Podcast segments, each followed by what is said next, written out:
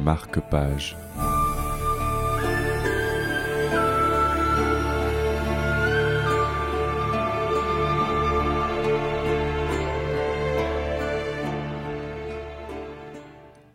Bonjour à tous et bienvenue dans ce nouveau marque-page.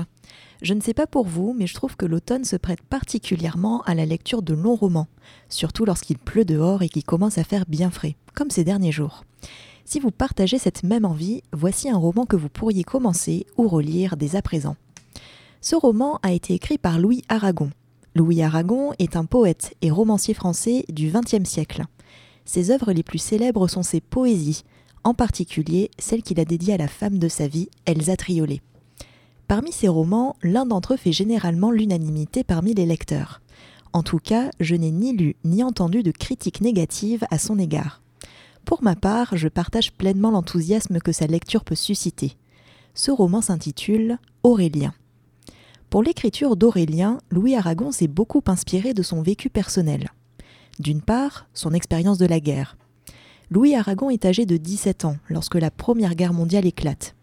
Il est mobilisé en 1917 comme brancardier, puis est envoyé sur le front au printemps 1918. Comme pour tous les jeunes hommes de sa génération, la violence, extrême du front fut traumatisante pour lui. Il s'inspire aussi de son adhésion aux mouvements littéraires qui ont marqué les années de l'après-Première Guerre mondiale. En effet, ses œuvres s'inscrivent complètement dans le dadaïsme, qui rejette toute forme de convention et prône une liberté absolue, mais aussi dans le surréalisme, qui considère que la réalité se trouve dans l'inconscient et la pensée. D'autre part, son, son histoire d'amour avec Elsa Triolet a beaucoup nourri l'intrigue de ce roman. À cet égard, Louis Aragon a écrit Aurélien en pleine Seconde Guerre mondiale. Elsa Triolet et lui envisageaient alors de se séparer. L'un de leurs sujets de discorde portait notamment sur l'engagement d'Elsa Triolet dans la résistance. Louis Aragon était lui-même résistant, mais il considérait qu'Elsa n'y avait pas sa place.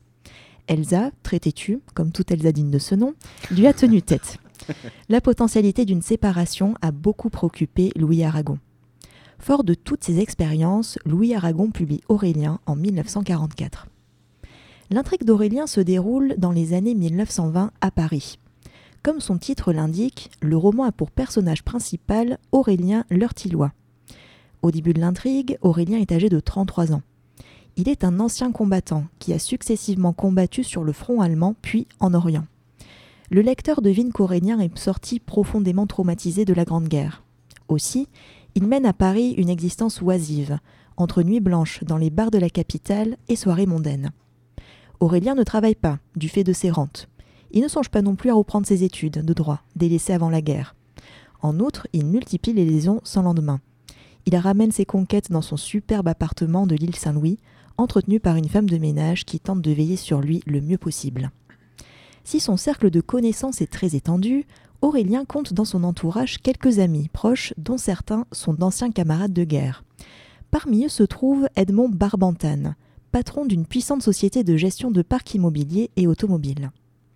À l'occasion d'une soirée, Edmond Barbantane présente à Aurélien une cousine de sa femme, venue leur rendre visite. Cette cousine se prénomme Bérénice. Le roman s'ouvre sur la rencontre entre Aurélien et Bérénice, en ces termes pour le moins déconcertants. La première fois qu'Aurélien vit Bérénice, il la trouva franchement laide. En effet, Bérénice n'a pas du tout le même profil que celui des maîtresses habituelles d'Aurélien. Bérénice est une jeune femme de province, approximativement du même âge qu'Aurélien, et mariée à un pharmacien. Et pourtant, malgré ce début peu prometteur, Aurélien et Bérénice vont tomber amoureux l'un de l'autre. Si cette intrigue vous semble des plus classiques, eh bien, détrompez-vous. Si vous êtes passionné par les histoires d'amour, ce roman risque de mettre vos nerfs à rude épreuve. En effet, de nombreux indices témoignent qu'Aurélien et Bérénice sont faits l'un pour l'autre. Or, du fait de leurs traumatismes respectifs, Aurélien et Bérénice multiplient maladresse, incompréhension mutuelle et tentatives avortées de rapprochement. Si vous souhaitez vous plonger dans cette passionnante intrigue de 600 pages et savoir si Aurélien et Bérénice parviendront à se retrouver, je vous donne rendez-vous. Où est-ce qu'on se donne rendez-vous, Raphaël? À la BU de Bordeaux. Mais oui, à la BU de Bordeaux où ce roman peut être emprunté. Il est notamment disponible à la bibliothèque de lettres et sciences humaines de Pessac. En attendant de vous le procurer, pourquoi je vous conseille ce roman? J'ai terminé ma lecture d'Aurélien absolument ébloui par la beauté et la finesse de l'écriture de Louis Aragon. Pour ma part, j'ai trouvé plusieurs passages magiques et magnifiques. Au risque de paraître excessive, mais j'assume pleinement mes propos, je considère ces passages comme certaines des plus belles pages que j'ai pu lire à ce jour sur l'amour. De magnifiques descriptions de Paris ponctuent également ce roman. À travers les soirées mondaines fréquentées par Aurélien et ses amis, Louis Aragon partage l'effervescence du Paris des années folles, la soif de divertissement et de liberté qui parcourait les milieux intellectuels et artistiques de l'époque. L'intrigue n'est ponctuée d'aucun événement exceptionnel, et Paris en cela très réaliste. Or, elle prend dès le départ la teinte d'une tragédie. Le nom de Bérénice n'est pas sans rappeler celui de l'héroïne de Racine, tragédien par excellence du théâtre français. J'ai trouvé l'incapacité d'Aurélien et de Bérénice de vivre dans la réalité fascinante voire troublante. Traumatisé par la guerre, Aurélien est habité par la mort et l'indifférence à tout ce qui l'entoure. Lorsqu'il rencontre Bérénice, il trouve enfin un sens à son existence mais malheureusement pour lui, Aurélien ne parvient pas à reprendre la pleine maîtrise de ses choix. Il demeure incapable de se projeter dans des projets d'avenir et reste passif à l'égard de Bérénice. De son côté, Bérénice aime Aurélien, comme elle souhaiterait pouvoir être aimée. Louis Aragon dit de Bérénice qu'elle a le goût de l'absolu. Aragon décrit le goût de l'absolu comme un septum qui est une incapacité totale pour le sujet d'être heureux. Par son goût de l'absolu, Bérénice exige toujours davantage, que ce qui pourrait la rendre très simplement heureuse.